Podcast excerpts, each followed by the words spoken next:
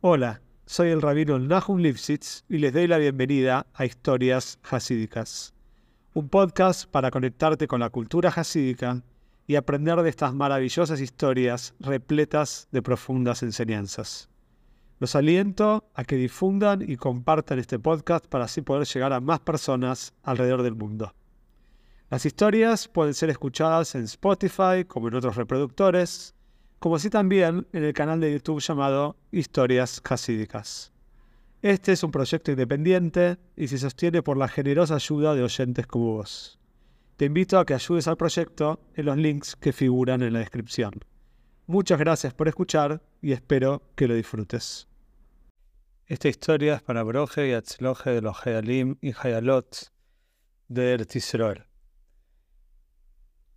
Conocemos que Revsuye de Anipoli era uno de los talmidim de Baal más importantes y era una persona extremadamente pobre. Y se cuenta un maíz muy interesante que aconteció con él y su esposa. Se cuenta que la esposa hace mucho tiempo que no tenía un vestido nuevo para estrenar para Shabbat. Sabemos que Repsuye todo el dinero que tenía siempre lo usaba para ayudar a los demás, tanto lo prestaba o lo daba en tzedoque, en caridad. Pero una vez, después de un tiempo ahorrando dinero, llamó a su esposa y le dio el dinero necesario para que pueda ir al mercado, compre una buena tela y lo lleve al sastre para que le confeccione el vestido. Y así fue la esposa estaba muy contenta, recibió dinero, fue a un negocio de telas, eligió una tela de su agrado y luego con la tela en la mano se fue a un buen sastre de la ciudad para que le confeccione este vestido. Resulta que el sastre estaba muy contento realizando el vestido de la esposa Resulta de Anipoli, pero hubo un inconveniente. Este sastre también era una persona muy simple, económicamente era una persona también necesitada, y estaba por casar a su hija.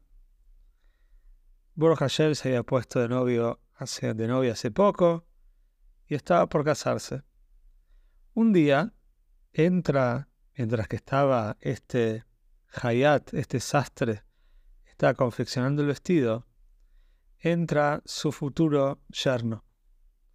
Y cuando ve este hermoso vestido que está confeccionando su futuro suegro, tuvo la idea, se le pasó por la cabeza que seguro este vestido tan hermoso es para su futura esposa, que el sastre lo está haciendo para su hija, seguramente para uno de los Sheva Brajot, para los siete días de festejo que hay en un casamiento.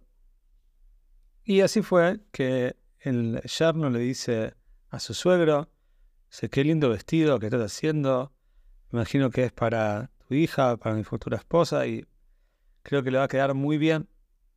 Pero el sastre le explicó que la verdad este vestido no era para su hija, sino que era un encargo una persona acá de la ciudad, de Anipoli, que había traído la tela estaba confeccionando el vestido.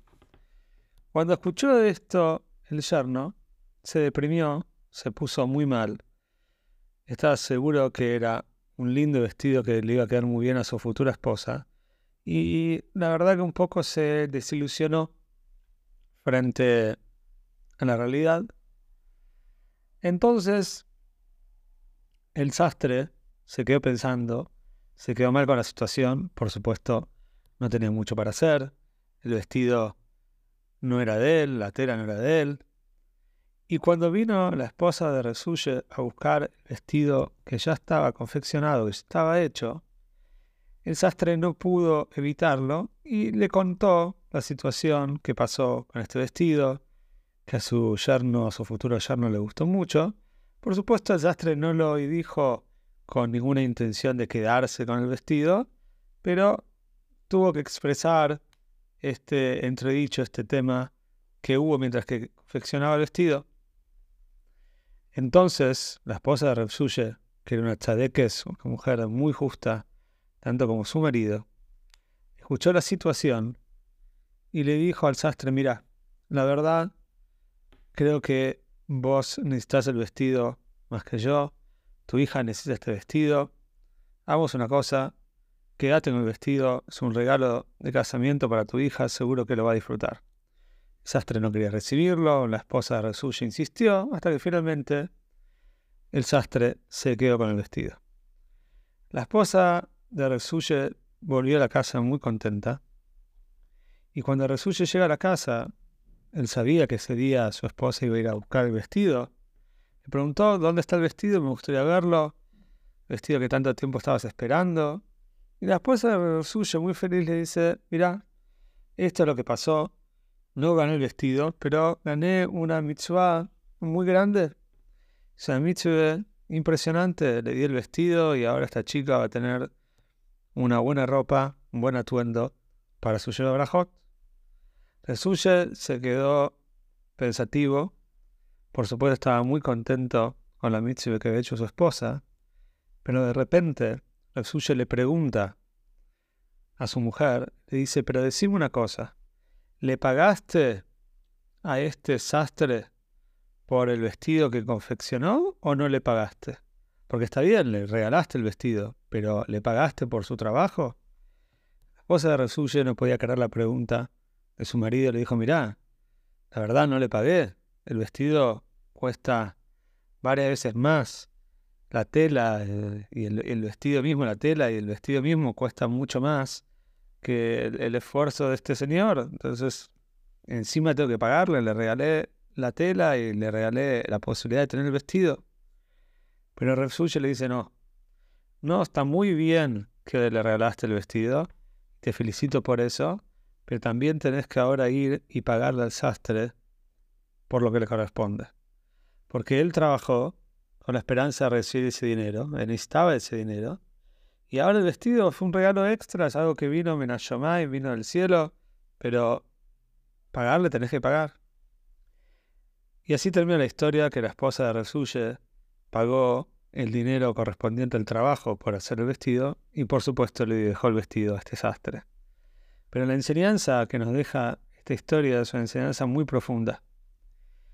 La enseñanza, una de las enseñanzas que se pueden tomar de esta historia es, cuando una persona quiere hacer kafia, quiere doblegarse, quiere esforzarse y hacer algo más de la cuenta, más de lo que Hashem requiere de él o más de lo que la sociedad requiere de él, está perfecto, como esta mujer que quiso regalar el vestido, a pesar de que por supuesto se le puede haber quedado.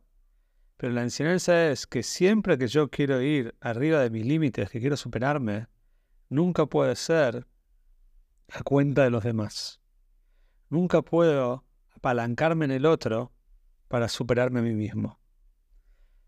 Esta mujer, la esposa de Refsuye, es verdad que estaba haciendo una mitzvah muy grande, pero en el momento que estaba haciendo la mitzvah, por el otro lado, lo estaba haciendo a cuenta de este hombre, de este sastre que estaba esperando el dinero que le era tan importante.